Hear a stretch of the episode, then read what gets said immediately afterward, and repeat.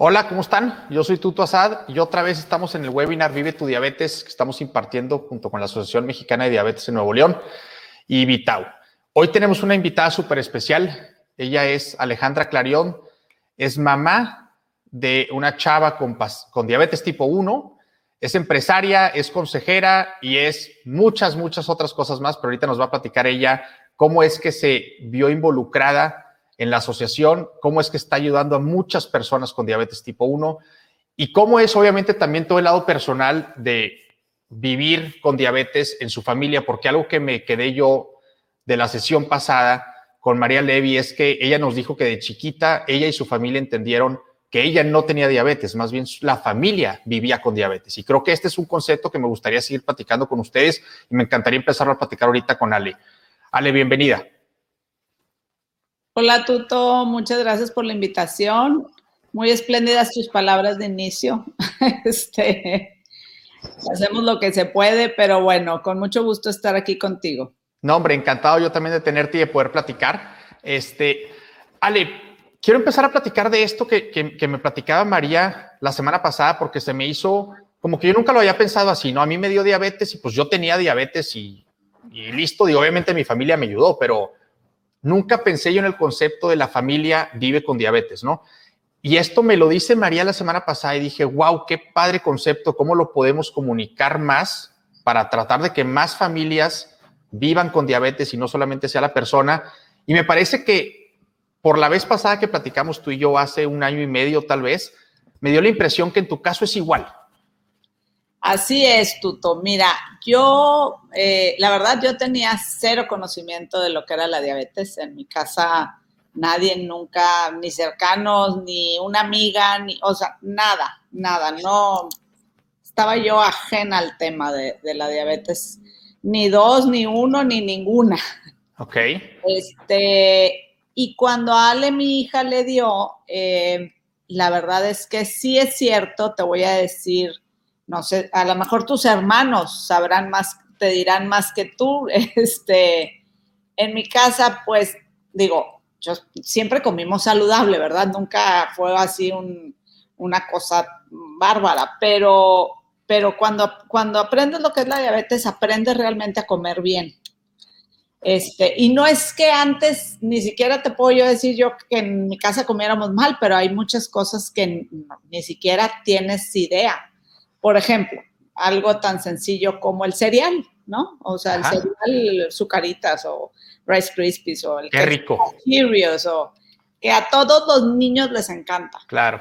Ale, mi, hija, Ale, ¿qué le dio? Fue la, es la mayor, entonces tenía nueve años cuando le dio y tenía hermanitos pues chiquitos.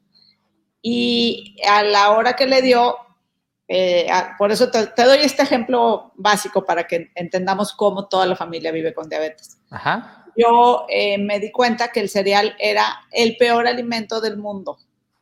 ¿Y qué hice? Y, por más que diga que es saludable, siguen siendo puros carbohidratos sin ninguna nutrición dentro. Exacto, o sea, ni el bran flakes, que a veces que ya ves que las nutriólogas te dan a veces el bran flakes. Digo, al final todo en medida, ¿verdad? Tampoco te digo que nunca jamás en la vida, pero yo qué hice, acto seguido, jamás ves en mi despensa una caja de cereal. Ok. Y te digo que tus hermanos a lo mejor te, se acordarán más que tú o, les costará más que tú porque mis hijos, bueno, a un Ale que tiene diabetes, cuando pueden que vamos afuera, que es cuando yo no los restringo, pues si estamos de vacaciones, cada quien puede hacer lo que sea. Este, lo primero que hacen es, ya ahorita ya no, ya están todos. Es ir a comprar cereal al. Es ir, no, en el desayuno pedir cereal. Ok. Claro, pero te estás portando mal cuando vas de viaje, no todos los días en tu casa. Claro, claro. Y además, bueno, pues a los otros, pues no, pues no tienen, pero viven como si tuvieran. E, e, ese es el, digo, es un ejemplo tonto, pero es un ejemplo práctico de por qué toda la familia vive con diabetes. Correcto. Este, otro ejemplo. ¿Y eso lo aprendiste por tu doctora, por tu doctor? O sea, ¿dónde, ¿dónde aprendiste eso? Porque, por ejemplo, en mi casa, fíjate que siempre hubo, es más, todavía es imposible que tú llegues a casa de mi mamá y no veas un pastel. Ok. Y un pastel con, azúcar y azúcar y chocolate y lo que tú quieras.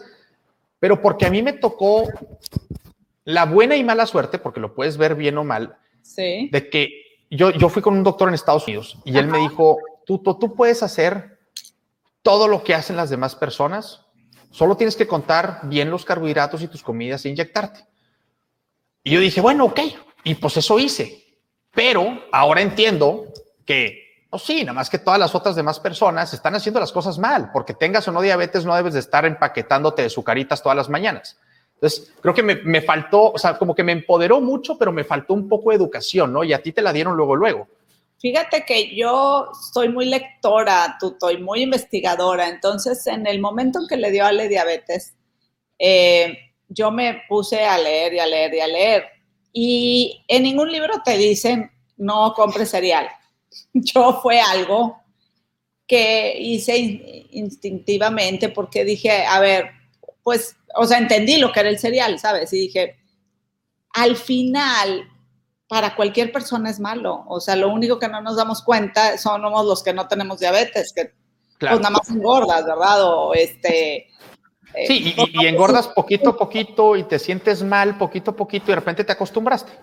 Claro, entonces, este, eh, yo la verdad leí mucho desde un principio. En Estados Unidos, si tú vas, porque yo también he ido con varios doctores en Estados Unidos, y los americanos son muy, eh, comen mucho, o sea, están más acostumbrados a comer mal. Correcto. Este, inclusive dentro de las estándares de nutrición, si tú te fijas, han hablado mucho de cómo ellos, este, a, a, dentro de la pirámide an antigua, que había que reformarla porque estaba muy grande la parte de carbohidratos y el azúcar, este, y que tendrían que haberla hecho diferente o que la ideal, lo ideal es que cambia, cambie la pirámide porque está mal hecha. Claro. Sí, Entonces, se habla mucho de cómo, de cómo la pirámide se hizo por situaciones económicas, ¿no? Más que, más que de salud de la población.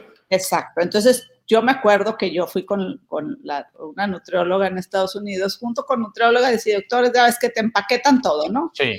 Este, y la nutrióloga, pues no daba, o sea, yo le estaba, yo le decía más cosas de, de las que ella, o sea, ella. ¿A, ¿A, dónde fuiste? No vaya a ser que hayamos ido con el mismo. Pues mira, nos, yo fui a Boston, al Joslin. Ok. Que está en Boston, que es parte de Harvard. Ok. Y, y ahí es donde te empaquetaron todo. Sí, ahí te, sí, que te ve la educadora en diabetes, la doctora y la nutrióloga.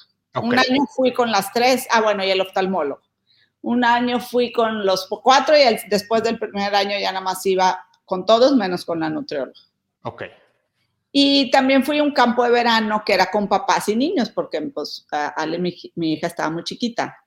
Este, y a mí me impactaba porque en el desayunador había todos los cereales que se te ocurran en Híjale. Pensar, todo. En el campo de verano de diabetes. para papás sí, de niños sí, con diabetes. Exacto. Increíble. Por eso te digo que fue algo que yo decidí hacer. Este, que ningún libro propiamente así específico te lo dicen, pero sí te dicen que los cereales son malos. Los americanos, por eso te digo, sí están acostumbrados a meterle mugrero a, sus, a su nutrición. Claro. Y yo, bueno, te voy a decir, ya me acordé, hay una nutrióloga aquí en Monterrey, que ya ni me acuerdo cómo se llamaba, fue la primera que yo vi. Me dijo, lo que te conviene es que desde ahorita toda tu familia empiece a comer para que cuando crezcan, o sea, empiece a comer, por decirte algo, las milanesas sin empanizar, eh, no pongas papas fritas, pon más un carbohidrato. Entonces, que si se acostumbran desde chiquitos, conforme vayan creciendo, no se les va a antojar. Claro. Y, y, fíjate que eso es algo bien interesante porque yo creo que yo cuando te conocí a ti, y fue hace un año y medio o dos tal vez, yo era adicto al azúcar. Y, y de verdad te digo adicto, yo no lo sabía. Yo me comía un litro de nieve, dos litros de nieve por semana. ¡Qué bárbaro! De verdad. Y tengo diabetes desde hace casi 20 años ya, ¿verdad? Sí. Y de repente dije, ¿sabes qué? Me voy a quitar el azúcar una semana a ver qué pasa. Me la quité, pero sí seguía comiendo fruta. Sí, sí, sí. Y de repente como una semana más o menos después de haber dejado el azúcar, ahorita ya como azúcar, pero muchísimo menos, ¿no? Pero en ese momento, de repente agarré una manzana, me acuerdo perfecto, y la mordí y dije, wow, o sea, sabe muy bien. La cosa es que antes, pues, pues estás comparando sin querer queriendo una manzana con un pastel de nieve, ¿verdad? Pues el pastel de nieve va a saber mucho mejor, pero donde lo dejas, de repente la manzana te sabe muy rico. Pero este, además has de haber enflacado, Tuto, ¿no? ¿O no? Ah, obvio, sí, sí, sí, muchísimo, muchísimo. Este, y, cada, y cada vez como que he tratado de, de hacer pequeños cambios incrementales. Este, el último que hice fue hace como dos o tres meses y me enflaqué cuatro kilos en dos meses. Qué bárbaro, pues sí. digo, siempre me mantengo ahí más o menos, pero, pero obviamente me siento mucho mejor. Luego, luego sientes diferencia, ¿no? Y creo que es, creo que eso es lo que le faltó a mi doctor, decirme, puedes hacer lo que todos deberían de hacer. Deberían de hacer, es correcto. No lo que todos hacen, porque todo, todo mundo se come la Cars Junior, perdón que diga la marca, pero ni modo, me vale. Este, pero sí. o sea, y de vez en cuando, pues obviamente no. O sea, yo, yo lo tenía muy claro cuando Ale estaba chiquita, le dio desde los nueve, cada cumpleaños era que vengan tus amigas y compraba todo el junk food del mundo, el pastel más este, azucaroso del mundo, este, o sea, como, como es, ¿no? Como sí, sí, sí, claro. O sea, si, si hay una fiesta, si hay un evento, pues no te apures, usa la insulina y, y, pues nomás estate checando muy seguido para ver. Claro. Sí, y si te va mal, te va a ir mal un día, no, no, no todos los días del año, ¿verdad? Exacto. O sea, el resto del año, pues no, no yo no, yo tengo eh, pasteles en los cumpleaños, en fechas muy especiales, igual este papas fritas o, ¿verdad? Papitas o ese tipo de todo el junk food. Este, y bueno, lo que sí desde un principio fue pues, la ventaja que ya vivimos, eh, que a María, pues eso no le tocó, a lo mejor fue una ventaja para ella, pero pues que, si la coca, pues la coca light, que si la Sprite, pues la Sprite light, que, ¿verdad? Todo sí. lo, sí, sí, sí, lo platicaba con María, fíjate, la semana pasada, porque le decía, oye, qué difícil habría sido, pues no tener, no poderte checar el azúcar tan preciso y tan rápido como lo puedes hacer hoy, ¿no? Claro. Y me decía, sí, pero también acuérdate que en ese entonces teníamos menos acceso a comida chatarra. Entonces, pues unas cosas por otras, ¿no? Ahorita caminas un metro y encuentras cualquier tienda de la esquina con todo el azúcar del mundo. Y de hecho, creo que el 95% de los productos que venden en esas tiendas son azúcar. Claro, este, es cosa espantosa, Tuto. Sí, sí, eso está un poco difícil. Te voy a decir otra parte de la cual eh, toda la familia vive con diabetes.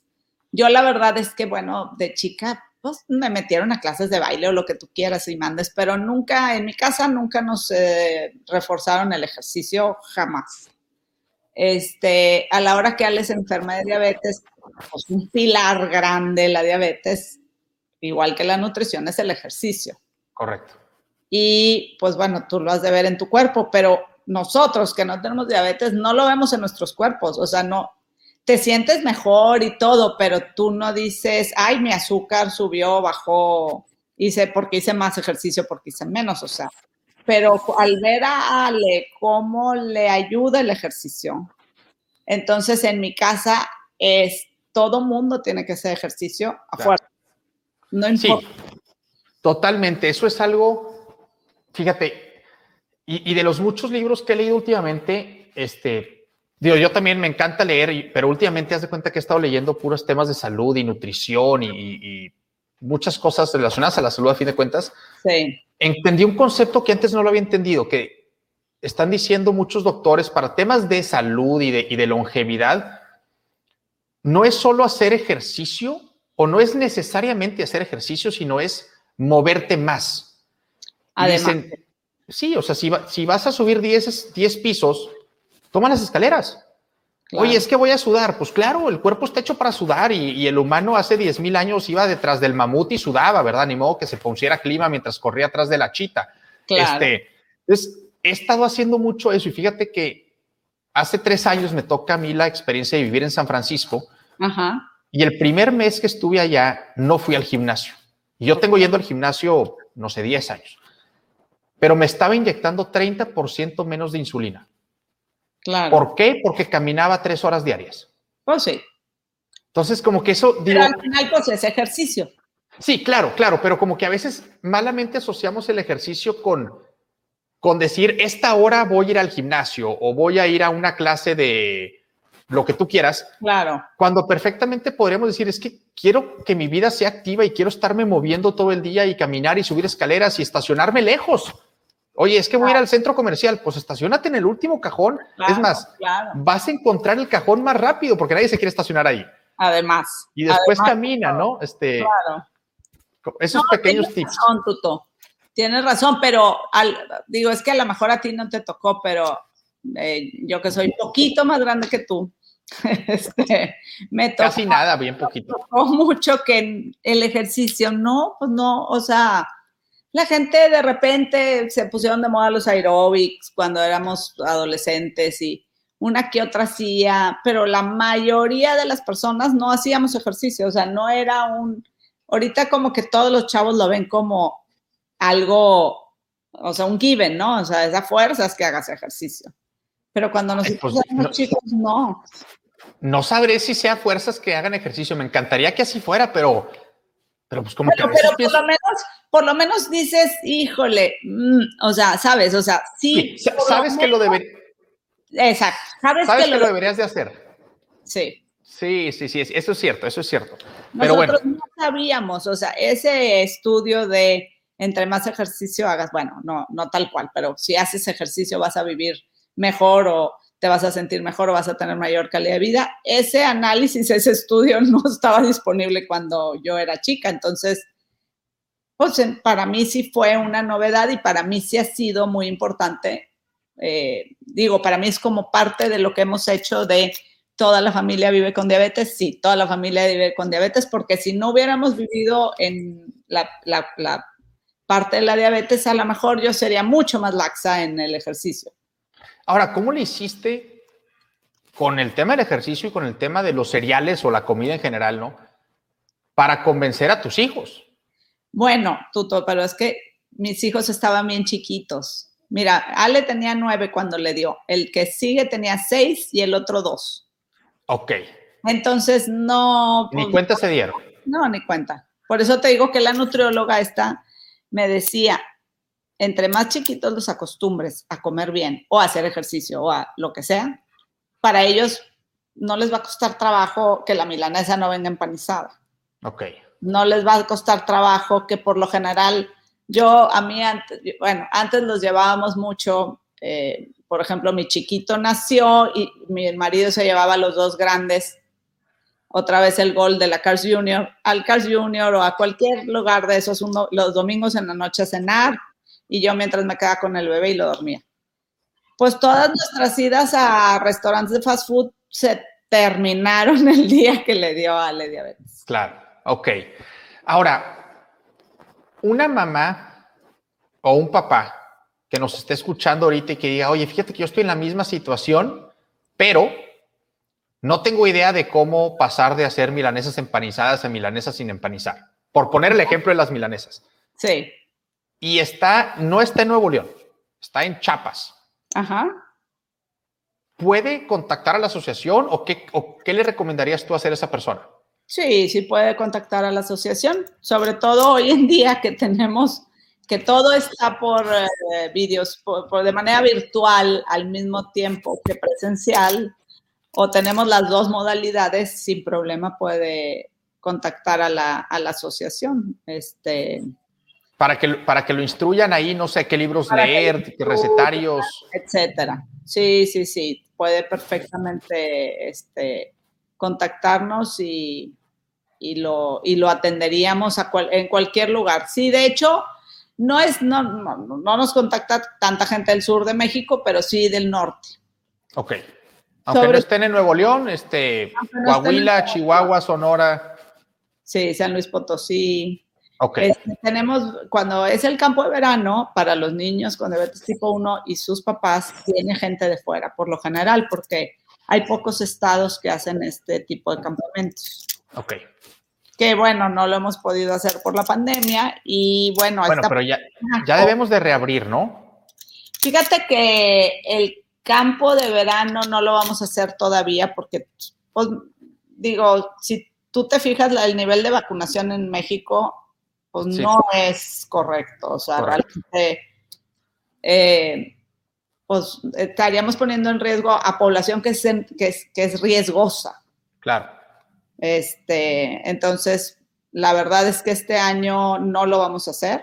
O sea, lo vamos a hacer de manera virtual, que no es lo mismo, pero bueno, vamos a tener algo de, de campo. Algo de actividad. Claro. Que ahí ya le déjame te pregunto este tema de, de, población de riesgo, porque he tenido la duda y no lo he podido preguntar con nadie.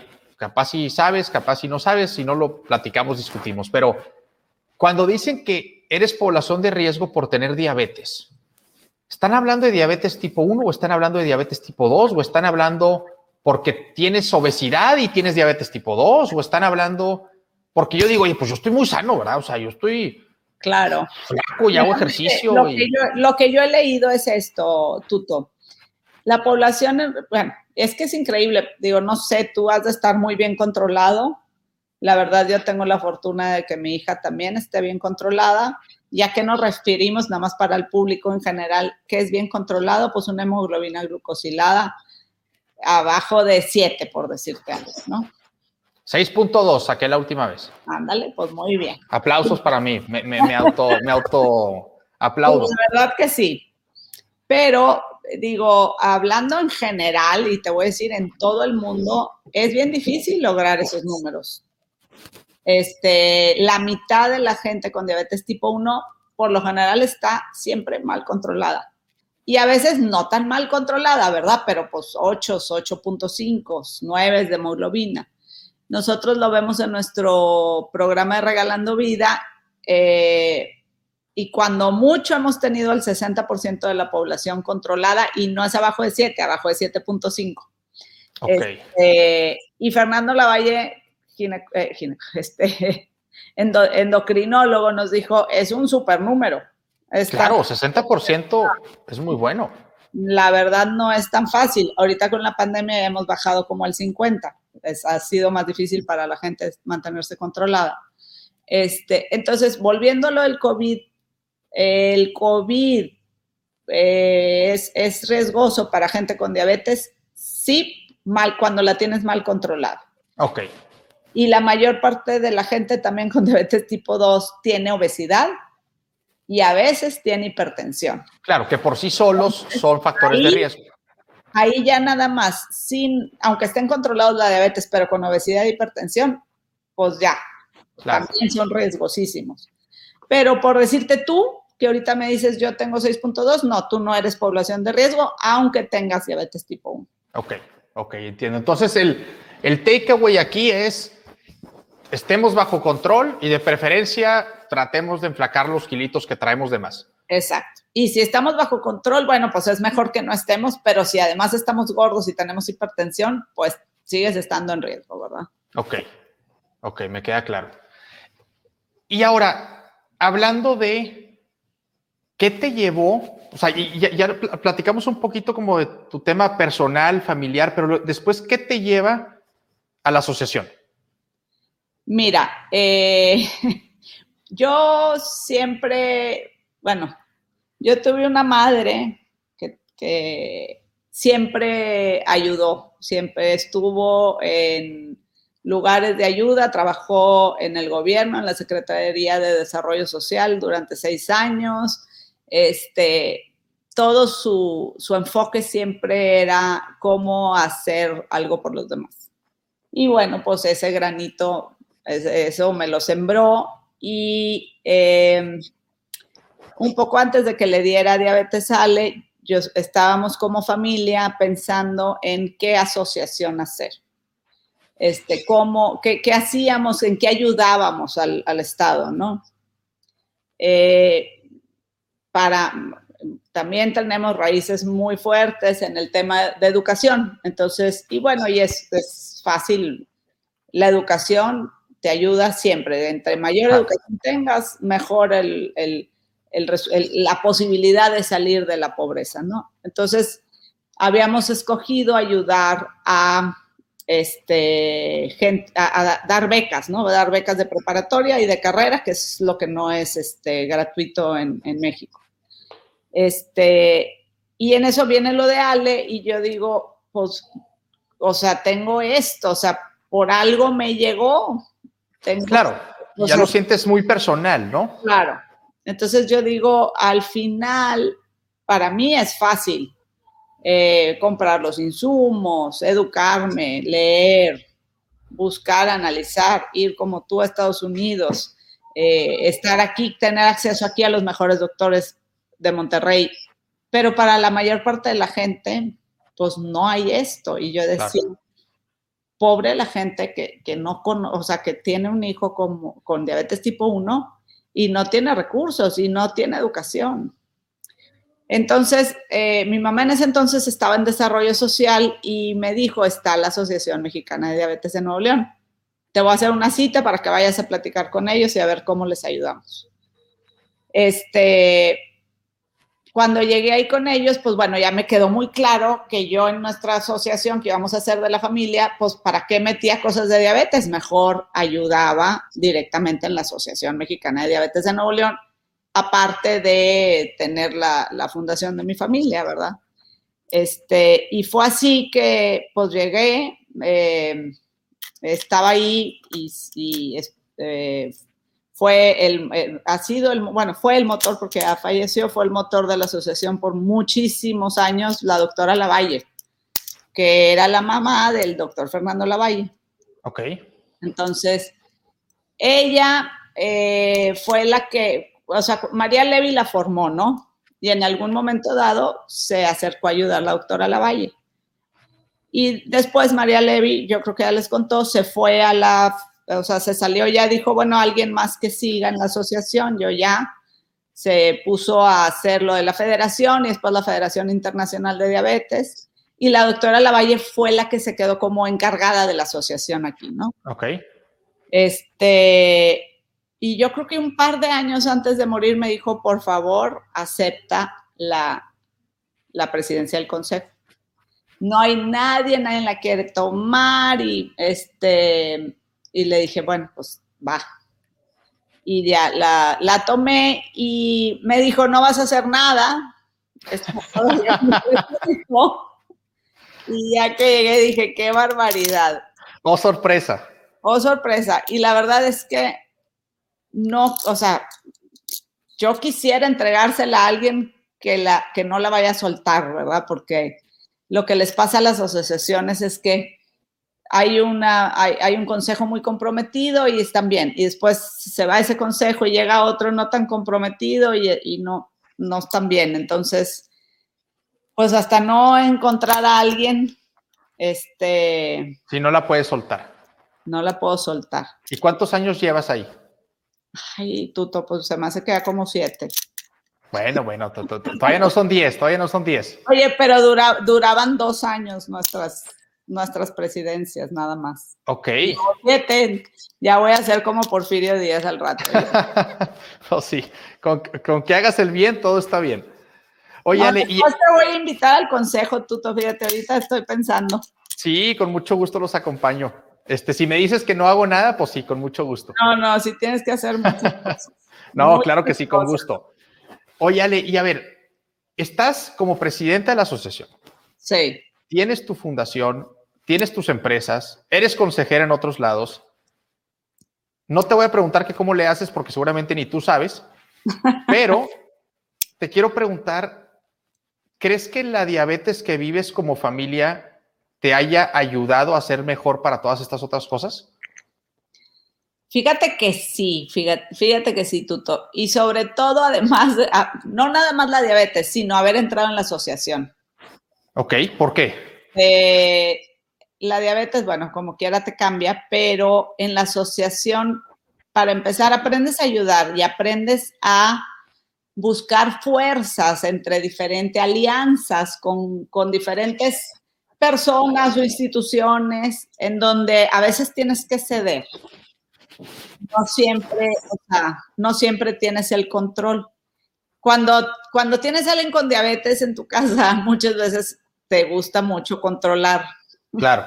Quieres controlar el azúcar, ¿verdad? Todo el tiempo. Quieres controlar todo el día el azúcar, exactamente. Entonces, a la hora de entrar a la asociación, eh, no puedes tú sola porque es una chamba espantosa. Entonces, aprendes a decir, con esta persona hago esto, con esta lo otro, y no tengo que controlarlas. Voy a aceptarlas como son y voy a agarrar lo bueno de, o con esta institución, nada más quiere trabajar conmigo para A, no para B, C, D, E.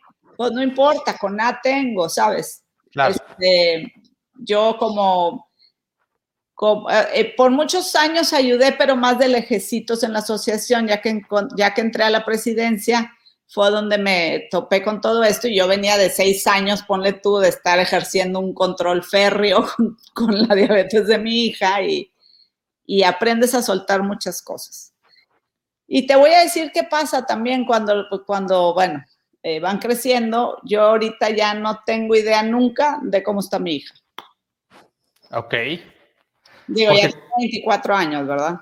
Sí, y según recuerdo me dijiste que ella usaba un sensor que a veces te notificaba a ti a tu celular.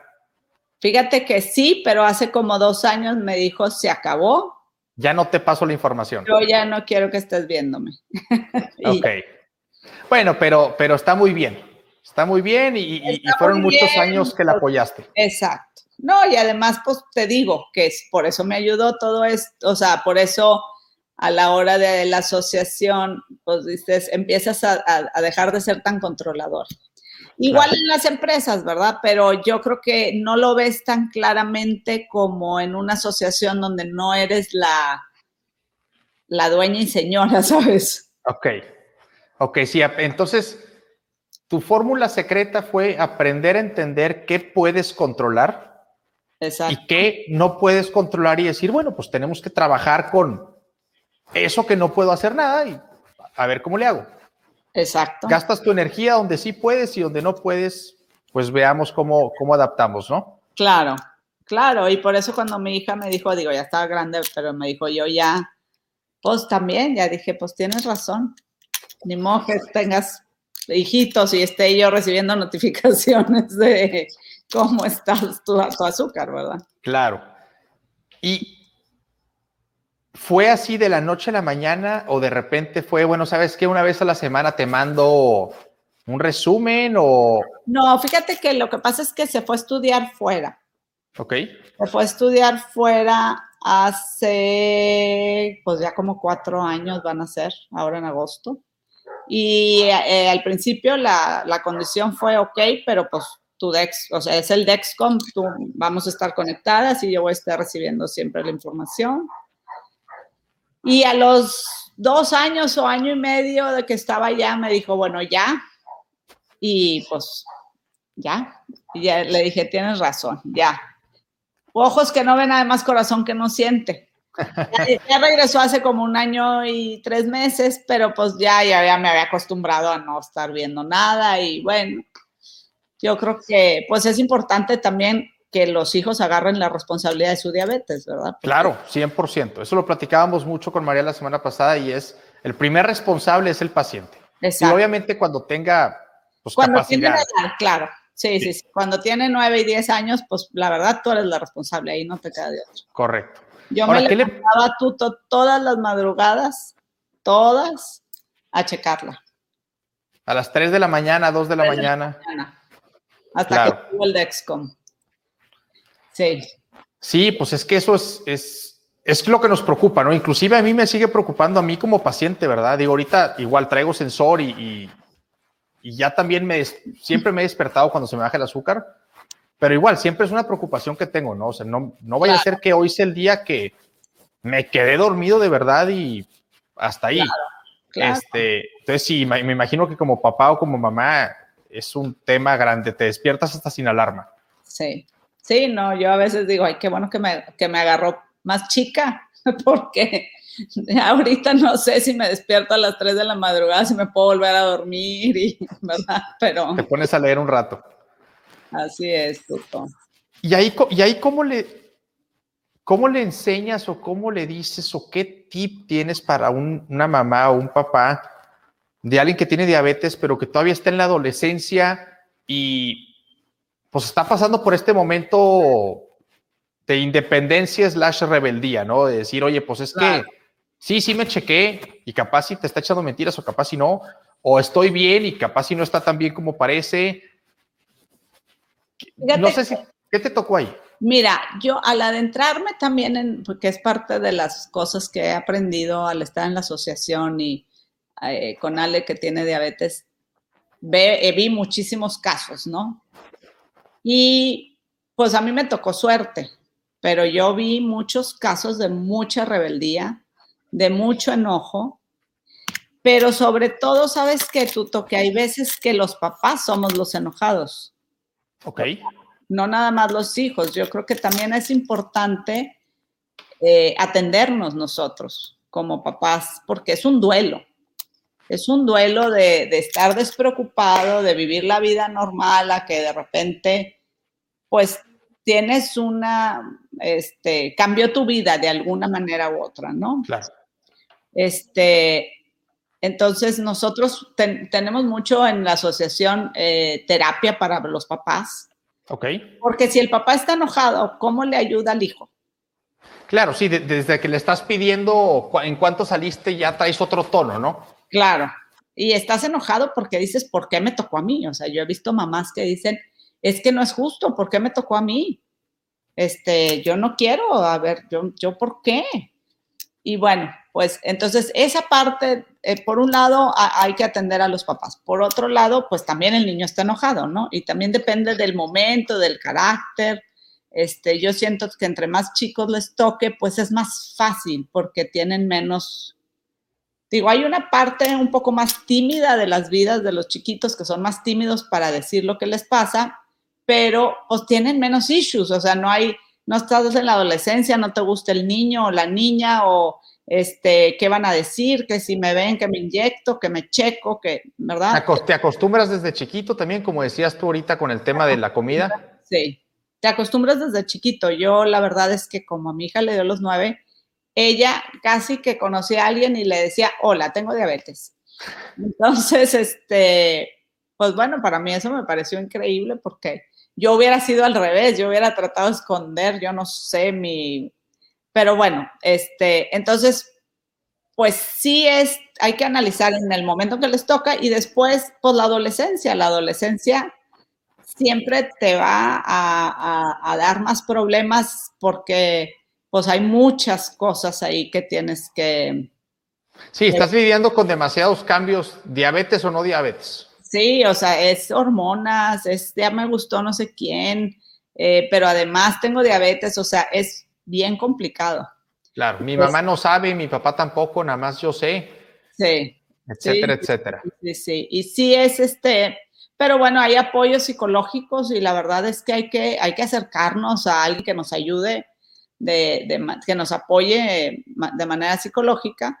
Y otro tip que yo les decía mucho y, que ahí sí yo concuerdo con las nutriciones en Estados Unidos, este, en donde si eres demasiado estricto, en las cosas que va a comer tu hijo, porque yo, pues yo les decía, ay, bueno, yo le buscaba, no sé, las, o sea, para la lonchera, pues el, la porción de taquis esa chiquita, ¿no? Este, o la porción de Oreos que son de 100 calories, eh, de 100 calorías por porción, ¿no? Así más delgaditas. Sí, este, y la piñata, pues la piñata que se comiera, pues lo que quisiera, ni modo, ¿verdad? Pero si tú todos los días le dices, no, no puedes comer esto y no puedes comer lo otro y no, no, no, no, no, pero hay una rebeldía espantosa después. Yo me acuerdo de una mamá que contaba, es que este, me dijeron en el colegio que llegó y abrió tres loncheras y se comió lo de tres loncheras, este, porque pues le mandé yo brócoli por decirte algo. Claro y pues los niños de al lado traían un, mamut, otro un gansito y otro unas papitas y no nada más se comió un mamut, sino se comió lo de las tres loncheras. Claro, que también a veces hay que, hay que entender que como perfectamente, ¿verdad? Puede ser un tema de rebeldía. Oye, no vaya a ser que también el niño en una de esas tenía el azúcar baja, ¿verdad? Y, claro. Y se checó, no se checó y pues oye, y a mí me pasaba muchas veces, más en la noche cuando me despertaba a medianoche con el azúcar baja, que ni me checaba. O sea, yo decía, yo ya estoy muy abajo. Sí. Ahorita me caigo al piso y ahí quedo. Y yo llegaba a la cocina, me acuerdo, agarrándome de las paredes, abría el refrigerador y me comía todo lo que viera, ¿no?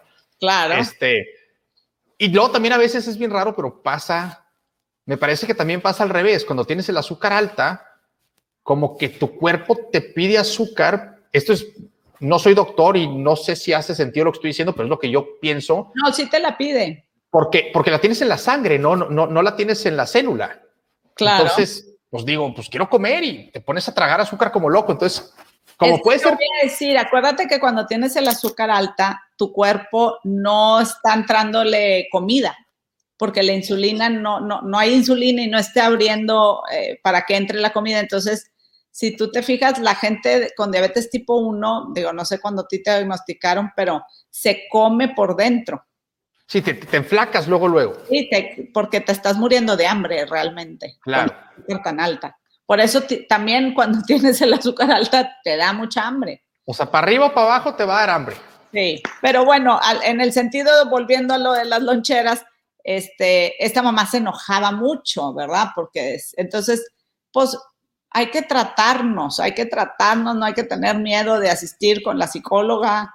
Este, es normal que estemos enojados, es normal que los papás nos enojemos cuando vemos ese diagnóstico este, y que los niños a lo mejor lo reciban muy bien el primero y el segundo año, pero entraron a la adolescencia y se les, ¿verdad? Claro. Y antes de irnos, Ale, un consejo para los niños, porque a veces creo que como niños, voy a decir que yo soy niño también, eh, le hacemos más caso a otras personas y no a nuestros papás. Claro. Pues, suponiendo que ahorita estuviera aquí un niño escuchando esto que estamos diciendo, ¿Qué le puedes decir a ese niño o a esa niña? Pues mira, para mí lo más importante de todo es decirles que vivan su vida normal, que tengan los mismos sueños que tenían con o sin diabetes, que trabajen para hacer lo que iban a hacer de todas maneras, este, que vivan como si no tuvieran diabetes, pero conscientes de que tienen diabetes y que se tienen que cuidar y entre mejor te cuides, más vas a poder lograr tus sueños y lo que tú tenías planeado para tu vida, ¿no? Claro. Sobre todo que tengan muy claro que son niños normales que no son diferentes a ninguno y que son privilegiados porque les están dando la oportunidad de cuidarse al extremo. Totalmente. Y creo que eso último que dijiste me encanta porque igual lo mencionó María la semana pasada. Ella decía, yo estoy muy agradecida porque viví en un o vivo en un tiempo con diabetes donde existe la insulina. Claro. ¿No? Entonces creo que eso, pues para cualquier persona que ahorita está viva, existe la insulina. Si nos hubiera dado diabetes hace 100 años, ahí quedábamos. Ahí quedaba. Este, entonces, creo que de entrada sí, ser, ser agradecidos y ser responsables de nuestra propia diabetes. Exactamente. Y vivir, bueno, de la, y vivir al 100, Tuto, como lo veo que tú lo haces. A mí me encanta vivir al 100. A veces no sé si me paso, pero, pero sí. este, y bueno, obviamente también que no se me olvide porque me lo quiero realmente grabar en la cabeza y creo que lo tengo que decir muchas veces. Entender que lo mejor que podemos hacer es vivir como familia con diabetes. Exacto. Porque es lo que más nos va a facilitar las cosas. Estoy de acuerdo con esa teoría. Muy bien, Ale. Pues de verdad, muchísimas gracias por habernos regalado estos 40 minutos. Este, lo que necesites ya sabes dónde encontrarnos, estamos siempre en comunicación. Te mando un fuerte abrazo. Muchas gracias por la invitación, Tuto. no, hombre, gracias a ti. Bye bye.